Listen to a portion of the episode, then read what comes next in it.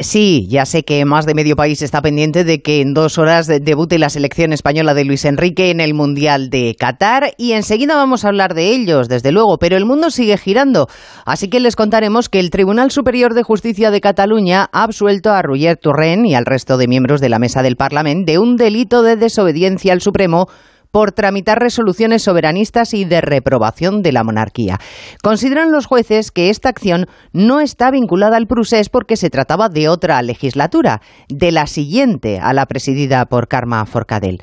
Hay que recordar en este punto lo obvio. Las decisiones de la justicia pueden gustar o no, pero en democracia se respetan y se acatan. Aviso para navegantes, porque estamos seguros de que tanto nacionalistas como miembros de Podemos van a salir en tromba en breve a criticar esta decisión judicial adoptada, como todos sabemos, por jueces fachas con toga.